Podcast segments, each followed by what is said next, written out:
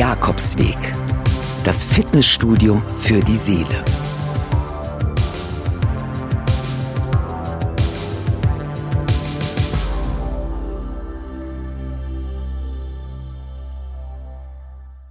Ja, herzlich willkommen zum Jakobsweg. Das ist eine weitere Coaching-Session, ein psychologisches Gespräch und diesmal mit der Nora. Nora, du bist 28 Jahre, ne? Ja, genau. Okay, wunderbar. Du hast gerade deine Ausbildung abgeschlossen und du hast ein Thema mitgebracht, das du gerade für dich entdeckt hast. Wodurch hast du das entdeckt? Ich gehe jetzt schon länger zur äh, Therapie und da habe ich schon einiges gelernt, aber auf der anderen Seite war ich mit meinen Mädels unterwegs und da ist mir tatsächlich aufgefallen, dass ich immer wieder an den gleichen Typ Mann gerate. Und wenn das nicht so ist, dann langweilen diese Typen mich. Und das würde ich einfach gerne mal besprechen. Okay, was ist das für ein Typ Mann? Wie würdest du den beschreiben? Es sind immer sehr, ich, ich will nicht sagen männliche Typen, aber so sehr, also sehr maskulin und sehr selbstbewusst, autonom und dann ist mir eben aufgefallen, sehr oft ohne Vaterfigur.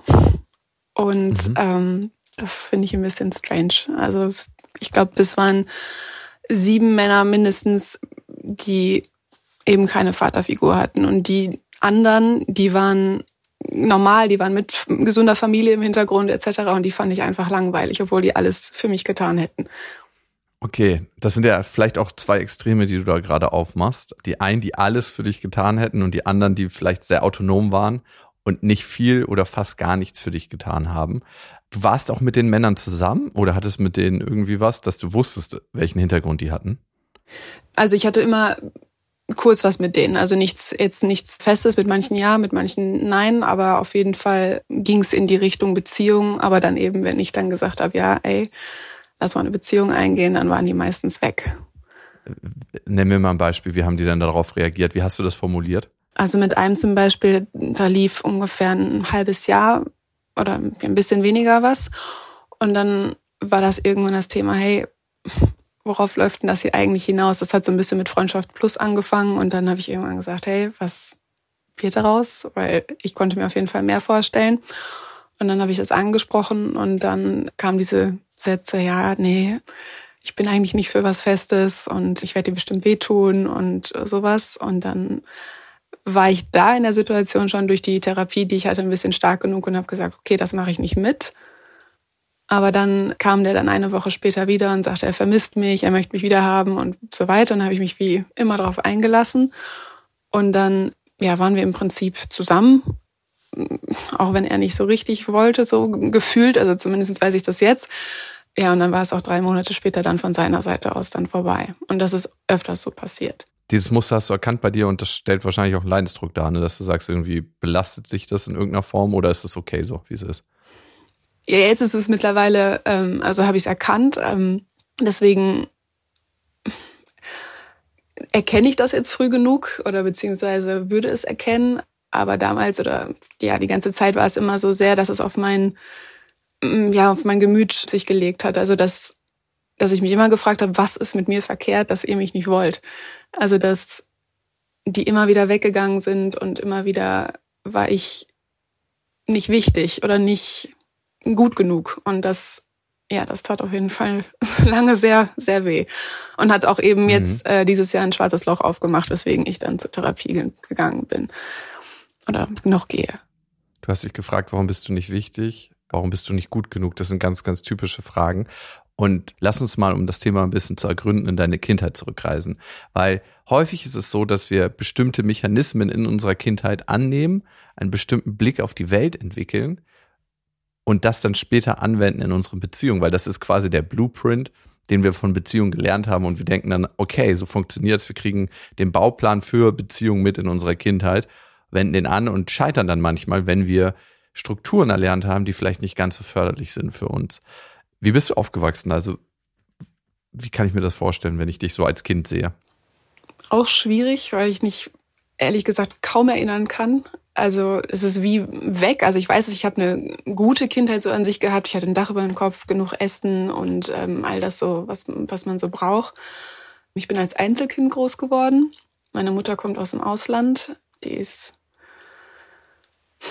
sehr kühl und ein bisschen anders als deutsche Mütter, würde ich sagen. Also ein bisschen ja, so zurückhaltender. Also sie kann nicht gut irgendwie über Gefühle reden und ja, geht oftmals schnell direkt an die Decke und ist sehr reserviert. Und ja, mein Vater ist sehr liebevoll, hat ja starken Humor und so, aber ja, sonst, ich kann mich kaum erinnern. Aber ich mhm. weiß, dass es auf jeden Fall immer viel, also ab der äh, Pubertät vor allem viel Streit gab. Okay. Also viel Zoff und dass ja. meine Mutter und ich kein Verhältnis mehr hatten irgendwann. Oder kein gutes. Was du berichtest, ist ja, dass du dich an wenig Sachen aus der Kindheit erinnern kannst.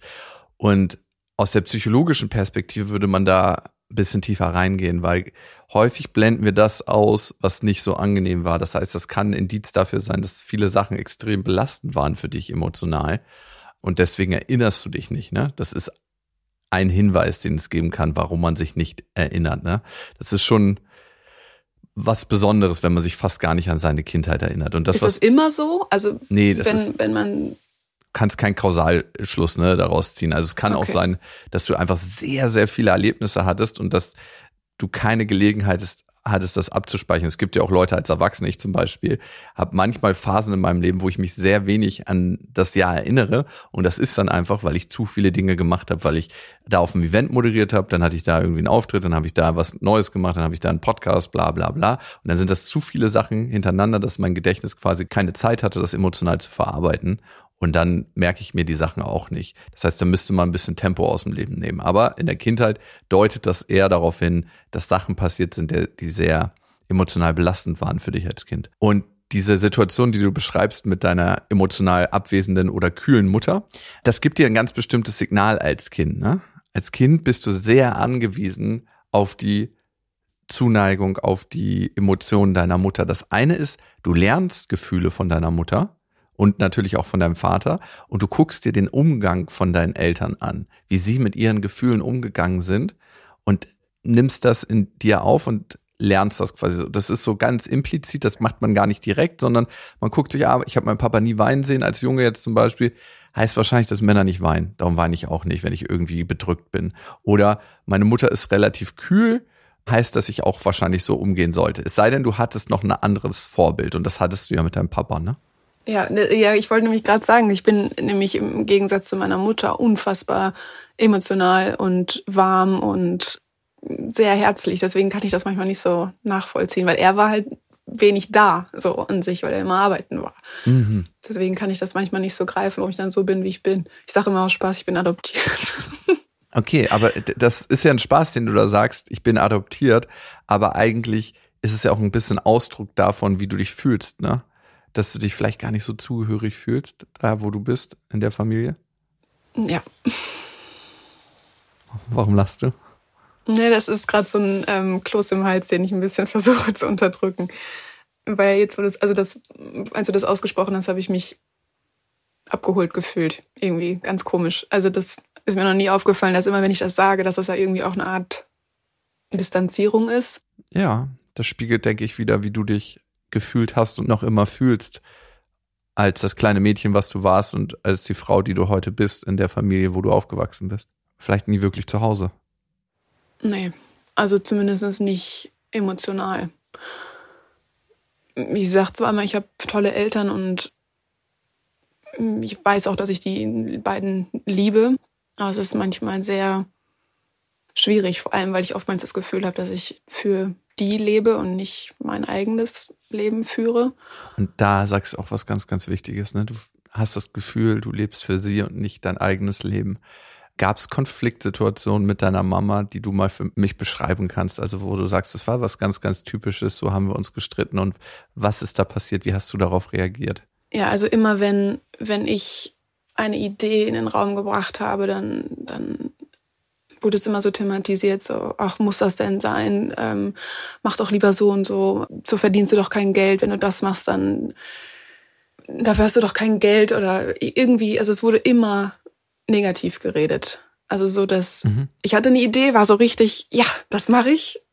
Und dann im nächsten Moment äh, saß ich da weinend, weil zwei vor mir saßen, die mir das madig gemacht haben. Und ich hatte nie die Stärke zu sagen, nee, ich mache das jetzt. So, ob ihr wollt oder nicht. Du hast ja gesagt, dein Vater war emotional wärmer, aber nicht da.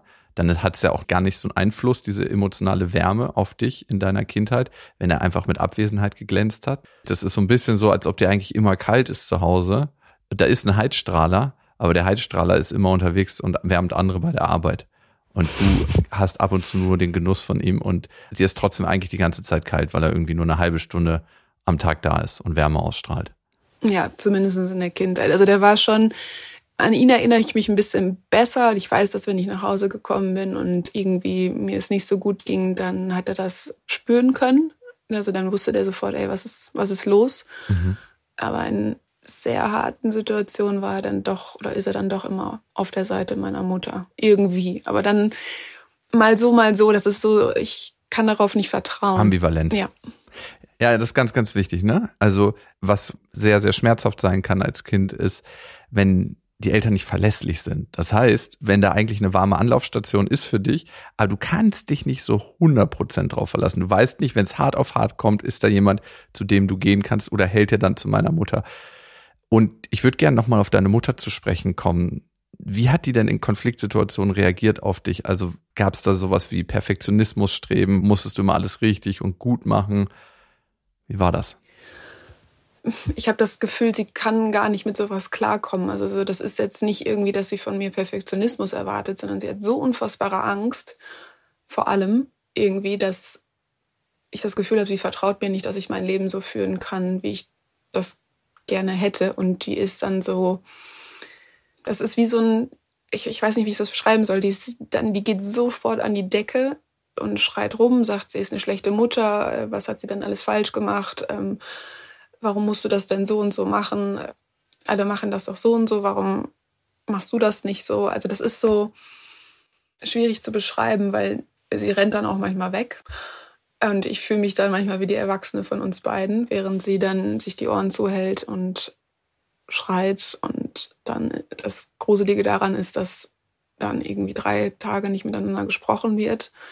Und am vierten Tag, keine Ahnung, steht da mein Lieblingsessen auf dem Tisch oder es wird irgendwie so getan, als wäre das alles nicht passiert. Mhm. Und dann ist das Thema auch wieder vorbei. Und dann irgendwann paar Wochen, Monate später sagt sie, ach, das war ja eine gute Idee, dass du es gemacht hast. Und dann denke ich mir auch manchmal, ja, Mama. Okay. Jetzt plötzlich.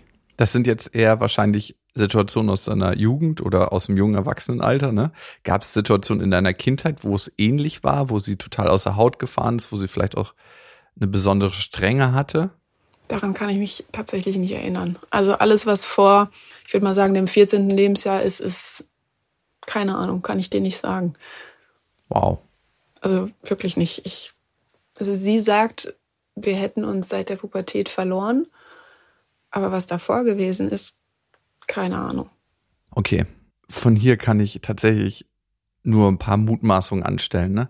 Also wahrscheinlich ist es dass sie sich nicht verändert hat, seitdem du in die Pubertät gekommen bist, ne, sondern dass sie gleich geblieben ist von ihrem Verhalten, sondern dass du dich verändert hast. Und in der Pubertät, was normalerweise passiert, ist, dass wir uns von den Eltern abnabeln. Ne? Also evolutionär war das so, dass wir dann die Family verlassen haben, unsere eigene Family aufgebaut haben, geschlechtsreif geworden sind und dann gesagt haben, ciao, wir machen unseren eigenen Tribe. Oder wir gehen zumindest ein bisschen weg, ne? damit so eine genetische Vermischung nicht so stark stattfindet. Das geht jetzt ein bisschen in eine komische Richtung. Auf jeden Fall ist das der ganz natürliche Prozess, dass wir uns abnabeln und dass wir weggehen. Und das kann natürlich für eine Mutter, die dich vorher anders erlebt hat, ziemlich schwierig sein und das kann zu Konflikten führen. Ein Kind will eigentlich immer nur geliebt, anerkannt werden von den Eltern und es gibt da nur eine Realität, die Realität im Elternhaus. Also das Kind weiß ja nicht, hey, bei anderen Familien ist das so und so. Das, was du zu Hause erlebt hast, ist für dich ganz normal. Das ist die einzige Welt. Das ist deine eigene kleine Truman-Show. Und wenn deine Mutter zum Beispiel, wenn du eine neue Idee hattest, euphorisch auf sie zugekommen bist oder mal was nicht so gut gemacht hast und sie hat einen totalen Ausraster gekriegt und sich richtig verloren, das heißt, sie hatte keinen Hafen für dich, passt du dich eigentlich als Kind den Emotionen deiner Eltern an? Das heißt, du fragst dich, wie muss ich mich verändern, damit ich so bin, dass meine Mutter mich liebt und anerkennt und sich nicht mit mir streitet? Würdest du sagen, dieser Mechanismus, den gab es bei euch? Ja, auf jeden Fall. Also ich, ich hatte immer das Gefühl, wenn ich nach Hause gekommen bin, dann habe ich erstmal so geguckt, wie ist die Stimmung zu Hause, habe mich dann angepasst, hab, war nicht zu laut, war nicht zu leise, habe irgendwie, keine Ahnung, besonders nachgefragt, kann ich irgendwas tun oder irgendwas für die gemacht. Und es ist jetzt auch heute noch so, dass ich das Gefühl habe oder jetzt erst verstehe, wie sehr ich danach lebe, wie ihre Stimmung ist oder was sie gerne möchte. Also ich habe jetzt eine berufliche Entscheidung auch getroffen und habe gemerkt, mh, hm, das ist wieder eine Entscheidung, die ich treffe, damit meine Mutter zufrieden ist. Also gar nicht, dass sie das äußert, sondern dass ich das innerlich spüre, ey, eigentlich möchte ich was ganz anderes. Und das Problem ist aber, ich weiß teilweise auch nicht was, weil ich das Gefühl habe, ich habe so lange nach ihren Bedürfnissen gelebt. Gar nicht so extrem, dass sie das wirklich posiert gesagt hat, aber irgendwie unterbewusst. Kannst du es nachvollziehen? Ja, klar. 100 Prozent. Ja. Also in dem Moment, wo wir immer auf die Stimme von anderen Menschen hören, sind wir ganz viel im Außen. Und das, was in mir drin ist, wird immer leiser und leiser und leiser. Und irgendwann kann es passieren, dass die Stimme, die du in dir hast, und da ist ja nicht wirklich erstmal eine Stimme, sondern das sind Gefühle, dass die nicht mehr da sind. Beziehungsweise die sind noch da, aber du hast verlernt, auf sie zu hören. Und dann verliert man ein Stück weit die Orientierung für sich im Leben. Hast du ein klares Gefühl für dich, wo du hin willst und was du machen möchtest? Oder ist da ganz oft so großer, großer Zweifel und du weißt eigentlich gar nicht, was du ja, möchtest? Ganz großer Zweifel. Also ich habe das Gefühl, ich weiß nichts. Also ich weiß so, dass ich irgendwann gerne eine Familie hätte und irgendwann gerne einen Hund oder andere Tiere, aber beruflich habe ich das Gefühl, ich keine Ahnung. Oder auch mit, mit dem Partner. Ich habe immer das Gefühl, dass es noch irgendwie ja, so gefühlt was Besseres gibt oder was anderes oder hm, das könnte ich noch ausprobieren oder das könnte ich noch ausprobieren oder auch beruflich. Ich bin immer, immer das Gefühl, ich bin nicht da, wo ich hingehöre, weil ich verlernt habe, auf diese innere Stimme, von der du gerade geredet hast, komplett, die ignoriere ich oder die, ich höre die nicht mal.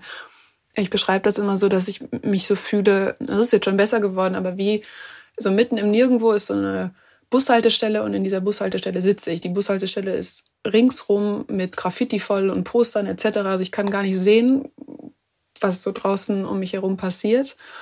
Und von dieser Bushaltestelle führen so ganz viele Straßen weg. So, und ich warte auf den Bus, der kommt und mich abholt und irgendwo hinbringt. Aber mit dem Bus weiß ich ja nicht, also der bringt mich irgendwo hin, wo ich vielleicht gar nicht hin möchte. Aber der kommt wenigstens. Mhm. Das ist so die kleine Fee, die alle super zaubert aber dann doch nicht in die Richtung, die ich gehen möchte. Und an dieser Bushaltestelle steht auch ein Fahrrad, niegelnagelneu. Aber irgendwie, ich nehme es nicht, weil ich nicht weiß, in welche Richtung ich fahren soll. Also dieses Fahrrad ist da, aber ich nehme es nicht. Und so fühle ich mich ständig. Also das ist so, keine Ahnung, in welche Richtung. Und das belastet sehr. Ja, kann ich gut nachvollziehen. Also, wenn man für sich eigentlich gar kein Gefühl in seinem Leben hat, keine Orientierung, dann ist es so, als ob man verloren ist. Und wenn du in diesen Bus, den du beschreibst, einsteigen würdest, dann folgst du ja wieder nicht deinem Ziel, deinen Wünschen, deinen Werten, sondern bist irgendwo hinten im Bus und gar nicht am Steuer deines Lebens, ne? Ja. Und ich hatte immer das Gefühl, dass ich mir dann auch eben solche Partner aussuche, die in Anführungszeichen dieser Bus sind. Also die, mhm. wo ich mich einfach reinsetzen kann und alles ist gut, die regeln das schon. Aber das ist ja dann wieder nicht mein Weg ich hätte lieber einen Partner, der mit mir Fahrrad fährt, also auf meinen Weg unterwegs ist oder seinen Weg auch geht, aber irgendwie man den zusammen geht. Aber nicht von jemandem, von dem ich wieder abhängig bin oder ja, den ich mich unterwerfe im Prinzip. Hm. Ja, der erste wichtige Schritt, Nora, ist natürlich das erstmal zu erkennen für dich. Ne? Wo stehst du gerade? Was habe ich für Bilder in meiner Kindheit gelernt von der Welt, in der ich heute lebe? Und durch die Brille der Vergangenheit gucken wir immer in die Gegenwart und in die Zukunft. Das heißt, ein jeder, der hier auf diesem Planeten lebt, sieht die Welt unterschiedlich und immer durch die Brille seiner eigenen Prägung. Und das ist das Interessante. Ne? Und dadurch gerätst du natürlich auch in Situationen und hast bestimmtes Beuteschema vielleicht auch entwickelt und findest bestimmte Männer anziehend, weil die wirken am Anfang autonom, unabhängig, stark, zielsicher. Und vor allem ist eine Sache da, dass sie dich bestätigen, dass du für die Anerkennung und Liebe kämpfen musst bei denen. Die nehmen dich ja nicht so, wie du bist, sondern nee, wenn du bei mir ankommen willst, musst du schon ein bisschen springen. Ja. Und das ist im Moment ein Reiz für dich. Und du hast diese Art der Liebe wahrscheinlich bei deiner Mutter gelernt. Egal, ob das dir gut tat oder nicht, ich gehe mal davon aus, dass sie aus bestem Willen handelt, ne? dass sie es eigentlich gut mit dir meint, aber dass sie in ihren eigenen Ängsten verstrickt ist und ihre eigenen Themen hat und die dann auf dich überträgt. In dem Moment, wo sie sich Sorgen um deine Zukunft macht, ist das ja nicht wirklich Sorgen um dich, sondern sie blickt mit ihren eigenen Ängsten in die Zukunft. Und sie traut dir genauso viel zu wie sich selber. Dass du ein ganz anderer Mensch bist und das neu machen kannst, das sieht sie vielleicht gar nicht. Ne? Jetzt ist die Frage, was möchtest du in deinem Leben anders machen? Wie möchtest du dein Leben gestalten? Hast du da Wünsche? Ja, das, das ist eben das Problem, dass ich gefühlt, also ich habe Wünsche, also ich habe so eine äh, Bucketlist, die ich gerne abarbeiten würde, oder nicht abarbeiten oder erleben würde. Aber so, was den Grundbaustein angeht, da habe ich keine, keine Idee. Ich weiß nicht, in welche Stadt ich gehen möchte. Ich weiß nicht, ob der Beruf, den ich gerade mache, ob der so das Wahre für mich ist. Ich habe das Gefühl, irgendwann schlummert noch in mir, aber ich mach's nicht. Ja, also ich, ich weiß nicht, ich weiß nicht wohin. Also es ist ganz normal, immer wieder im Leben die Orientierung zu suchen, ne? Und nicht zu wissen, wo es hingeht, wo wir gerade stehen. Das Ding ist, dass die meisten Sachen, so wie ich es erfahren habe im Leben, übers Ausprobieren funktionieren. Also, dass man eine Sache lebt, ausprobiert und guckt, aha, entspricht sie dem, was ich mir wünsche für mein Leben oder nicht? Und das kann sich und darf sich auch entwickeln. Das, was ich bei dir sehe, ist, dass du, wie gesagt, deine Navigation im Leben ein Stück weit verloren hast und Navigationssystem, ein inneres, also der Kompass setzt sich zusammen eigentlich aus zwei Dingen, nämlich deinen Gefühlen, die du hast. Und wenn du deine Kindheit so verbracht hast, wie du sie beschreibst, dann besteht eine große Wahrscheinlichkeit, dass du die Parentifizierung mit deinen Eltern gelebt hast. Das heißt, dass die Sachen, für die deine Eltern eigentlich verantwortlich waren, dass du dafür Verantwortung übernommen hast. Wenn deine Eltern oder deine Mutter jetzt in dem speziellen Fall so ausgeflippt ist und so, oh Gott, wie konnte ich nur, also was habe ich denn falsch gemacht? Und du dann in dem Moment die Erwachsene warst und indirekt dann gesagt hast, was würde denn meiner Mutter gefallen? Also ich frage sie jetzt auch nicht, sondern ich, ja, das würde sie wahrscheinlich glücklicher machen dann hast du ja dann zum einen die Gefühle verloren und deine eigenen Wünsche und Bedürfnisse, deine eigenen Werte, was dir im Leben wichtig ist. Kannst du dich mit dem, was ich gerade gesagt habe, identifizieren? Ja, auf jeden Fall. Und ein Weg daraus, und der kann dir dann auch dabei helfen, deine Partnerwahl nochmal zu überdenken, ist das, wovon du am weitesten weg bist, wieder neu lernen in deinem Leben, speziell für diese Sachen. Ne? Du hast gesagt, du bist sehr emotional und du spürst deine Gefühle gut, aber in bestimmten Situationen hast du gar nicht so einen klaren Zugang. Ne? Mhm. Das erste, was ich immer ganz, ganz wichtig finde, ist zurück ins Spüren zu kommen. Häufig, wenn du über Jahre verlernt hast, deine Gefühle wahrzunehmen, sind die Gefühle so gedeckelt, dass du gar nichts mehr empfindest. Das heißt, dass du erstmal Schritt für Schritt Kontakt wieder zu dir aufnimmst, dass du ein bisschen Zeit nimmst und einfach mal guckst, tut sich irgendwas in meinem Körper. Weil wir nehmen Gefühle oft wahr über körperliche Empfindungen. Also gibt es ein Kribbeln und dann Stück für Stück lernen, dieses Kribbeln zu deuten in ein Ja hinzu oder nö, möchte ich doch nicht machen. Ja. Und eigentlich führt dein ganzer Weg hin wieder zurück zu dir, zu deinen Bedürfnissen, zu deinem Selbstbewusstsein. Ne? Selbstbewusstsein ist ganz, ganz eng verknüpft mit Selbstwert. In dem Moment, wo du dir deiner selbst bewusst bist, was brauche ich als Nora, schreibst du dir selber auch einen Wert zu. Darum hängt das so dicht zusammen. Wollen wir nochmal auf vergangene Partnerschaften gucken? Mm, gerne. Beschreib mir nochmal in so einer Partnerschaft bitte, wie lief die typischerweise ab? Du hast die eine Situation am Anfang beschrieben. Was fandest du so faszinierend an den Männern und welche Brücke würdest du selber in die Kindheit, in deine eigene Kindheit schlagen? Mm, also das Faszinierende fand ich immer, dass diese Typ Männer immer genau wussten, wohin die wollen. Also die wussten genau, wo die beruflich hin wollten, die wussten, weiß nicht, was für Hobbys die machen wollten, wie sie ihre Freizeit gestalten wollten. Und ich war quasi gefühlt, also jetzt im Nachhinein immer so das, das Nette nebenbei so ungefähr. Aber mhm. sowas wie eine wirkliche Beziehung war das nie. Also so eine, so eine liebevolle Beziehung. Also ich habe jetzt einen Partner und sowas mit, mit Komplimenten und mit wirklich Zuneigung und dass der, dass er vieles für mich tut, damit komme ich gar nicht klar irgendwie. Also das ist so, als würde mich das komplett überfordern. Wenn er mir ein Kompliment macht, dann habe ich das am Anfang erst gar nicht richtig geglaubt. Und ja, so die früheren Partnerschaften jetzt im Nachhinein betrachtet, habe ich mich so immer angepasst, immer untergebuttert und nie wirklich mein Leben gelebt. Also ich habe Freunde dadurch vernachlässigt, damit, weil mein Ex-Partner mochte meine Freundin nicht sonderlich und meine Familie nicht.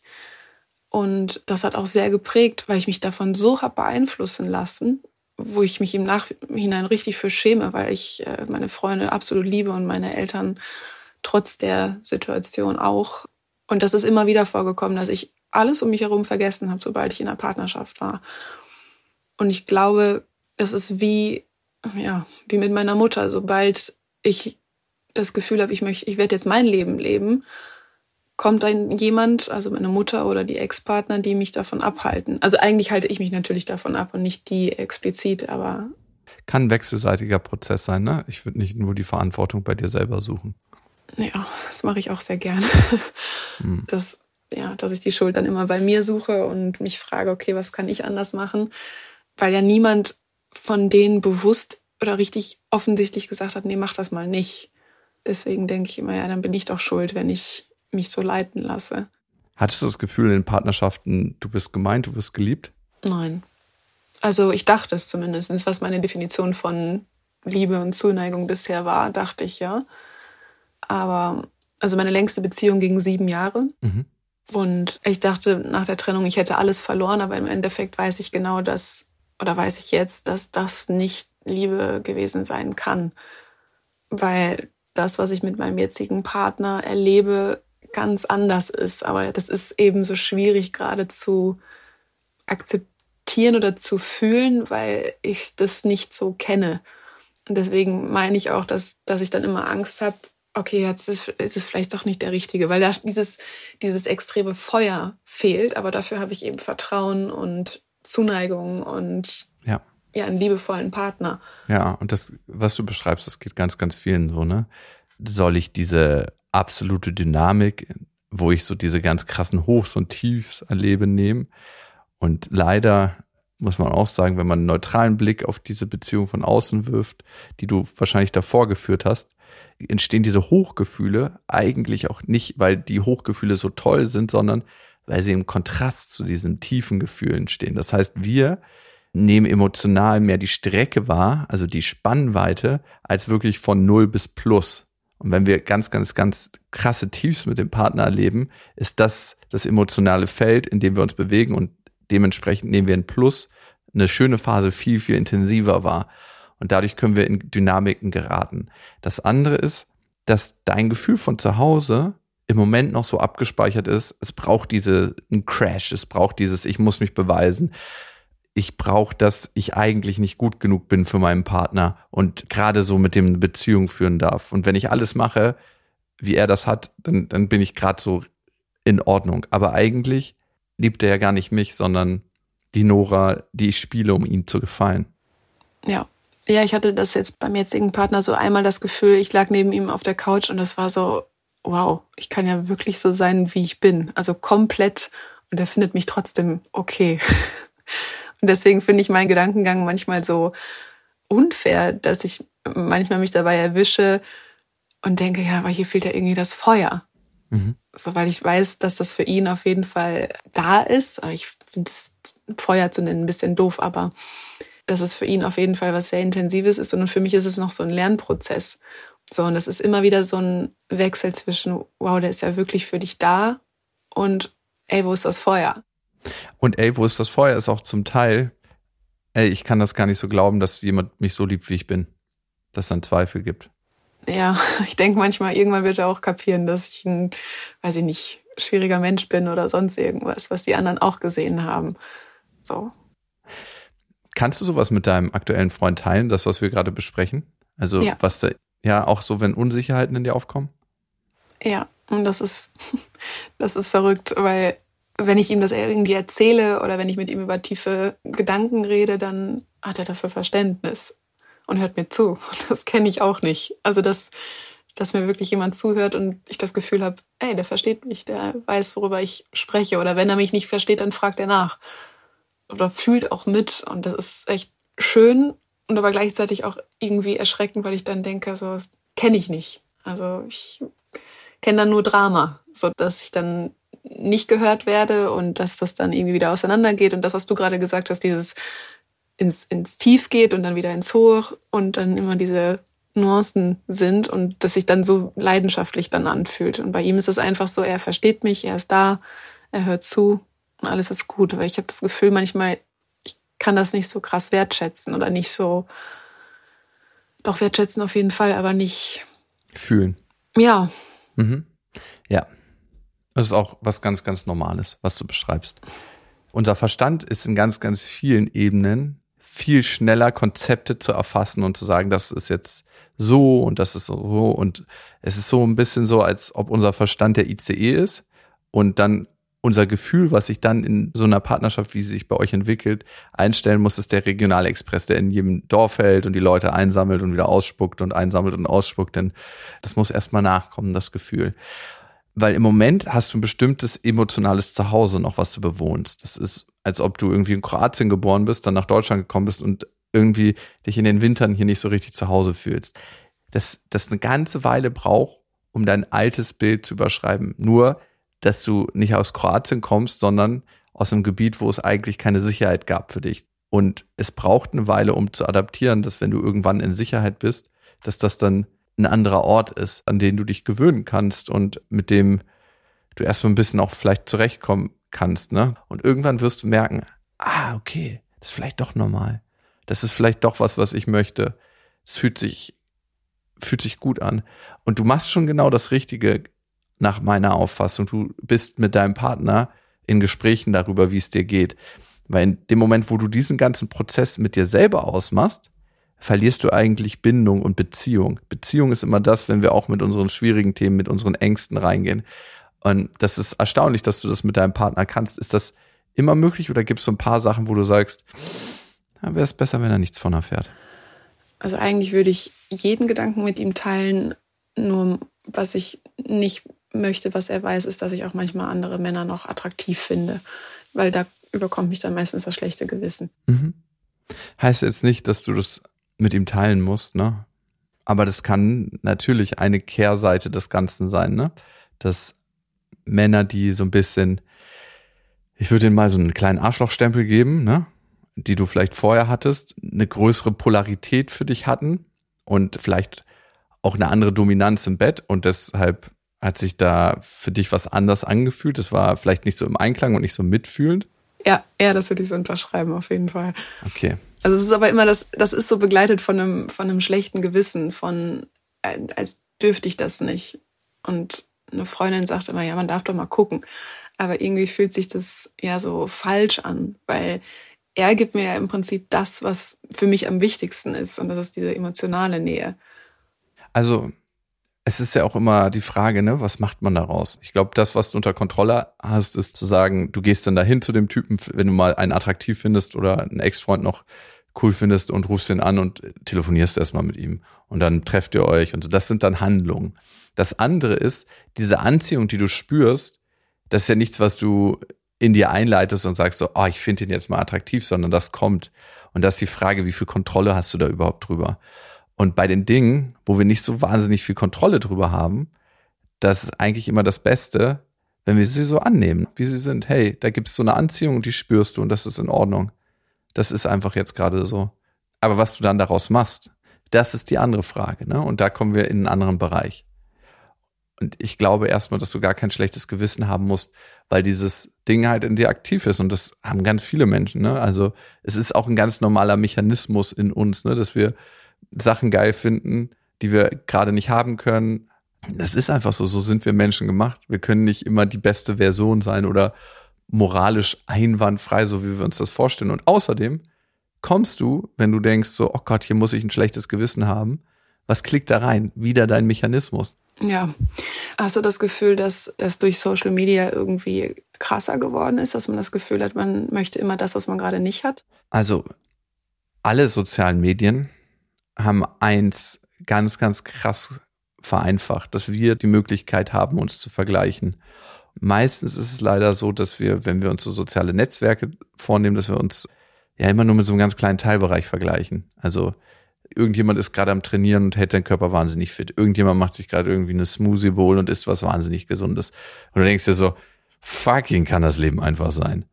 Aber wir sehen halt die fünf Minuten von demjenigen und nicht den ganzen Tag, den er darum gestaltet hat, dieses scheiß Video aufzunehmen. Social Media, und das ist bewiesen, macht uns unzufriedener, weil wir uns vergleichen und weil wir dann halt bei dem Vergleich meistens den kürzeren ziehen. Dann kann es auch, auch im Prinzip sein, dass das meine Intuition auch noch schmälert, oder? Also dass, dass ich dieses Gefühl, dass ich nicht weiß, wohin ich will und was ich will und dass das durch Social Media noch befeuert wird, oder? Oder meinst du, das kommt eher wirklich aus der Erziehung oder aus diesem sich jahrelang immer angepasst zu haben? Ja, wir versuchen ganz oft einen Grund zu finden, warum eine Sache so ist, ne? Und du kannst das, glaube ich, eher so sehen wie, du hast ein bestimmtes Mindset, eine bestimmte Prägung und diese Prägung spurt sich immer dann auf bestimmte Sachen ein, die du erlebst. Und Social Media befeuert natürlich, dass es einen großen Blumenstrauß an Möglichkeiten gibt. Ne? Das ist auch noch cool oder das ist auch noch cool. Das ist auch noch cool. Und wenn du nicht so ein wirkliches Gefühl zu dem hast, was du wirklich möchtest, dann bist du natürlich auch ganz schnell abgelenkt. Das krasseste Problem aber, was entsteht, ist, dass in dem Moment, wo wir immer im Außen sind, können wir eins nie hören. Unsere innere Stimme weil wir sind ja nie nach innen gerichtet, sondern immer nur nach außen. Und wenn es so wahnsinnig laut im Außen ist, habe ich nicht die Möglichkeit wirklich zu hören, was in mir vorgeht. Und dafür braucht es leider eine Sache, die wir alle, mich inkludiert, manchmal ganz schön schwer aushalten. Stille, um uns selber zu begegnen. Ja, ich bin jetzt gerade komplett alleine unterwegs für mehrere Wochen. Und das ist, was mir auch mega Angst macht. Ich habe mich bewusst dafür entschieden, um mal mit mir alleine zu sein, um, um mal auf diese innere Stimme zu hören. es ist wahnsinnig schwierig, vom Handy wegzubleiben und sich nicht mit Netflix abzulenken oder sonst irgendwas, sondern wirklich mal alleine spazieren zu gehen, alleine wandern zu gehen, alleine im Auto zu sitzen und die Straßen hier lang fahren. Und es ist so beängstigend, weil ich habe Angst vor dem, was, was da kommt, muss ich sagen. Und das kann ich gut nachvollziehen. Ne? Also ich war ja in der Dunkelheit. Und ja. das gibt's ja auch als Folge im Jakobsweg. Und das ist ja eigentlich der Raum, wo du von allen Dingen nicht mehr abgelenkt bist. Du bist eigentlich nur in einem Raum mit deinen Gefühlen. Und es war so ziemlich das, was mir am aller, allermeisten Angst gemacht hat in meinem Leben. Und in einer ähnlichen Situation bist du auch gerade. Ja. Und wir können eigentlich nur mit unserer Angst umgehen lernen, wenn wir ihr begegnen. Ja. Also wäre dein Rat an der Stelle mal Handy weglegen, iPad weglegen und fühlen. Vielleicht auch in kleinen Chargen, ne? dass du anfängst heute mal eine Stunde oder zwei und morgen vielleicht schon mal drei, dann nächsten Tag noch mal drei. Also dass du gar nicht dich so überforderst, sondern langsam auf Entzug gehst und auch mitfühlend mit dir selber umgehst. Das heißt, dass du sagst, hey, irgendwie habe ich heute vielleicht das Bedürfnis, mit einer Freundin zu telefonieren, dass du das dann auch machst. Ne? Mhm. Und vielleicht gibt es sowas, was du an die Hand nehmen kannst für dich, um dich besser kennenzulernen. Und das wäre jetzt auch schon eine Strategie, die ich gerne mit dir besprechen würde wie du mehr zu dir wiederkommst, ist, führst du Tagebuch? Da drücke ich mich vor, weil ich auch da Angst habe vor meinen Gedanken. Aber ja. Mhm. Okay. Was kommen dir da für Gedanken, vor denen du Angst hast? Eher eben das, was wir gerade besprochen haben mit dem Partner oder dass böse Worte fallen über meine Mutter oder mhm. über irgendwas und dass ich da auch da nicht weiß, was möchte ich und dass ich nicht weiß, was ich aufschreiben soll stell dir mal Gedanken vor als ein Ball. Der ist mit Luft gefüllt und den versuchst du die ganze Zeit unter Wasser zu drücken. Das kann man so eine Minute machen oder fünf, kann man vielleicht auch zehn Minuten machen und irgendwann wird dein Arm müde. Und es wird richtig lästig. Eigentlich war es am Anfang recht leicht, so die, ne, das alles wegzudrücken, was da in dir ist. Aber der will an die Oberfläche. Und ähnlich ist es auch mit Gedanken. Und da du die im Moment runterdrückst, ist es so, als ob so eine innere Unruhe in dir besteht. Spürst du das?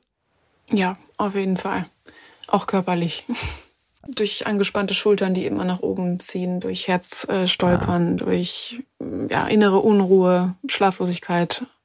Dann würde ich dir heute zwei Sachen mitgeben wollen. Und Das eine ist, anzufangen morgens, nicht gleich aufzustehen, nicht gleich ans Handy zu gehen, sondern aufzuschreiben, ohne Leitfaden, wie es dir gerade geht. Was spürst du? Was kommen dir für Gedanken in den Kopf? Mach das einfach mal, stell dir einen Handywerker, mach das einfach für 20 Minuten und du musst gar nicht irgendwie gezielt ausschreiben, das und das hast du vor oder so, sondern einfach nur, was ist das, was dich gerade beschäftigt? Runterschreiben, runterschreiben, runterschreiben, einfach rauslassen, ne? was auch immer dir kommt, du kannst einfach aufschreiben. Der Zettel, der bewertet dich nicht. Hast du ein Beispiel für, weil das sagst du in so vielen Podcasts, dass, du, dass man runterschreiben soll, wie man sich gerade fühlt. Das klingt so dämlich, aber ich kann mir das nicht vorstellen, wie ich dazu was aufschreiben soll. Also wie fühle ich mich? Bin ich wütend oder? Mach mal kurz die Augen zu. Was nimmst du denn wahr gerade in dir? Körperlich oder gefühlsmäßig? Mach erstmal körperlich. Was spürst du gerade? Hunger. Mhm. Wie spürst du Hunger? Im Bauch oder im Magen. Es grummelt. Ah, da spürst du eine Bewegung in deinem Magen. Ja. Okay. Oder eine Leere. Eine Leere gerade. Okay. Was spürst du noch körperlich? Rückenschmerzen zwischen den Schulterblättern, mhm. wie ein Brennen. Was spürst du noch? Hm, kalte Füße. Okay. Genau, das sind jetzt erstmal die körperlichen Empfindungen. Und du kannst morgens genauso einchecken, du kannst die Augen wieder aufmachen, dass du genau erstmal so eincheckst und sagst so, hm, wie fühle ich mich denn? Und irgendwann ist das geübt, du brauchst dann gar nicht mehr die Augen zu machen, sondern merkst so, oh, meine Schultern sind ein bisschen angespannt. Ich spüre da einfach mal rein. Und genau das kannst du aufschreiben. Mhm. Mein Magen grummelt, ich glaube, ich habe Hunger. Weil erstmal sind es ja körperliche Empfindungen nur, die du dann deutest. Und dann kannst du sagen, oh, und ich merke vielleicht, ey, da ist irgendwie eine Traurigkeit in mir, weil ich meinen Freund vermisse oder da ist eine Traurigkeit in mir, weil ich irgendwie trotzdem doch noch an einen Ex-Freund denke oder so. Das kannst du dann einfach aufschreiben. Und dann schreibt man auf, wie du die Traurigkeit merkst. Ich merke Traurigkeit ganz häufig dadurch, dass mein Hals enger wird und Gewicht auf meiner Brust ist. Und es ist so ein bisschen so, als ob Beton anfängt zu trocknen in mir, so dass mein ganzer Körper schwerer wird und als ob ich den hinterher schleifen muss. Und dass du das einfach aufschreibst dass du in Kontakt mit dir kommst. Und das machst du am besten morgens und abends. Und wenn du zwischenzeitlich mal das Bedürfnis dazu hast, machst du das auch. Und das wird dir den Weg zu dir zurück ebnen, weil wir suchen ganz, ganz häufig im Außen nach uns. Und wir können nur das in uns natürlich finden. Ne? Wie ist das für dich erstmal, wenn du das hörst? Äh, gut, aber wahrscheinlich Übungssache, weil als ich gerade deine Augen zu hatte, habe ich die körperlichen Sachen auf jeden Fall gespürt, aber Gefühle muss ich noch finden, wo ich die fühle und wie. Ja, voll. Lass dir da Zeit, das ist Übungssache und vielleicht funktioniert die Methode auch nicht für dich. Das ist alles immer nur Trial and Error im Leben, ne? Und geht ja auch nicht darum direkt so, dass es Klick macht so. Und zu deinen Gedanken, die dich manchmal ein bisschen belasten. Nora, versuch mal nicht an rosa Elefanten zu denken. Ja. Und jetzt nicht an, an eine lilane Kuh. Mhm. Und jetzt versuch nicht daran zu denken, dass deine Füße warm werden. Und die werden so warm, dass du denkst, so fangen meine Füße gerade an zu schwitzen. ist krass, ne? Ja, die werden, die werden tatsächlich warm. Da stellt man sich die Frage, hast du die Kontrolle über deine Gedanken oder deine Gedanken die Kontrolle über dich? Zweiteres. Ja, ich würde sagen, es ist ein Wechselspiel aus. Ne? Es gibt keine absolute Wahrheit. Aber wenn ich in der Tendenz was sagen würde als Psychologe, würde ich behaupten, unsere Gedanken bestimmen uns zu 90 Prozent und wir haben vielleicht 10 Prozent Kontrolle darüber. Und diese 10 Prozent nehmen wir manchmal viel zu wichtig. Darum tendiere ich eher dazu zu sagen, hey, warum überhaupt sich diese Gedanken so zu Herzen nehmen, wenn sie auftauchen, ne? Wenn dieses, ey, meine Mutter ist eine blöde Kuh, die kann mal ihre scheiß Fresse halten, in dir aufkommt. Oder wie du auch immer sie in deinen allerschlimmsten Gedanken betitelst, ne? Mhm. Ist das in die Richtung oder äh, würdest du nicht ganz so krasse Wörter benutzen? Mhm, doch, manchmal. Auf jeden Fall. Ich glaube, zu merken, dass da gerade Scham in dir aufkommt. Ja, schon. Weil es ja meine Mama ist. Und das behaftet mich immer sehr mit Scham, muss ich sagen, dass ich so mhm. denke. Aber ich frage mich immer, ob andere nicht auch manchmal so denken und ob das nicht irgendwie völlig normal ist auf eine Art. Ja, also du kannst davon ausgehen, dass irgendwann immer alle mal irgendwie so denken. Die wichtige Frage ist, wie viel Bedeutung möchtest du diesem Gedanken beimessen? Also das ist dann erstmal nur ein Gedanke und du kannst sagen, ah, okay, puh, da kommt mal wieder mein, meine Mutter ist ein Asi-Gedanke. Der Gedanke kommt gerade, der läuft gerade ab. Es gibt etwas, das deine Gedanken wahrnehmen kann. Und das heißt, dass du nicht deine Gedanken bist. Und wenn du dich in diesen Sessel reinsetzen kannst, in diesen Kinosessel und Abstand nehmen kannst zu deinen Gedanken. Ich habe den Gedanken gerade, dass meine Mutter ein Assi ist. Ich bemerke, dass ich den Gedanken habe, dass meine Mutter ein Assi ist. Bist du emotional nicht mehr so verhaftet damit und kannst das einfach sein lassen, dass was es ist, ein Gedanke. Mhm. Wie geht's dir gerade damit? Ist schwierig, weil, ja, wie schon gesagt, es kommt immer Scham auf. Mhm. Ja, weil sie ja schlussendlich viel für mich getan hat und mir es körperlich immer sehr gut ging. Mhm. Wahrscheinlich ist das erstmal ein Lernprozess, dass diese Gedanken okay sind. Und vielleicht muss ich die auch mal niederschreiben, damit die auch mal raus sind, auch mal aufgeschrieben sind. Aber ja, mir gefällt die Idee mit, ähm, mit dem Tagebuch, mit dem mal schauen, wie ich mich fühle und mich mal wirklich selber kennenlernen, weil wo du mich am meisten mit abgeholt hast, war mit dem Satz, ja, du kennst dich wahrscheinlich gar nicht richtig selber. Oder dich selber erstmal kennenlernen, hast du irgendwann gesagt. Und dann habe ich gedacht, ja, ich kenne mich nicht auf eine Art. Es geht ganz vielen so. Ja, und ich glaube, da Tagebuch schreiben und wirklich mal schreiben und oder wenn, wenn man keine Lust auf Schreiben hat, Videotagebuch führen, ich weiß es nicht, aber auf jeden Fall. Sprachmemo. Sprachmemo, genau. Einfach raus damit und sich nicht schämen, was für Gedanken kommen, weil ich glaube, viele haben manchmal Gedanken, wo man sich bei erwischt und sich denkt, ui, woher kommt das denn? Und ich glaube, das liegt einfach daran, weil man einfach viel unterdrückt und viel nicht rauslässt. 100 Prozent. Wie fühlst du dich gerade? Mm, voller Energie. Ich, ich habe Lust zu schreiben. Lust, ich gucke Geschill die ganze Zeit zu meinem äh, Tagebuch. Ich werde gleich direkt einmal mhm. loslegen und rausschreiben.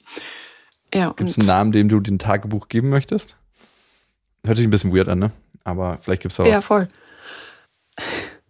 Ich habe es im Prinzip schon benannt. Ja?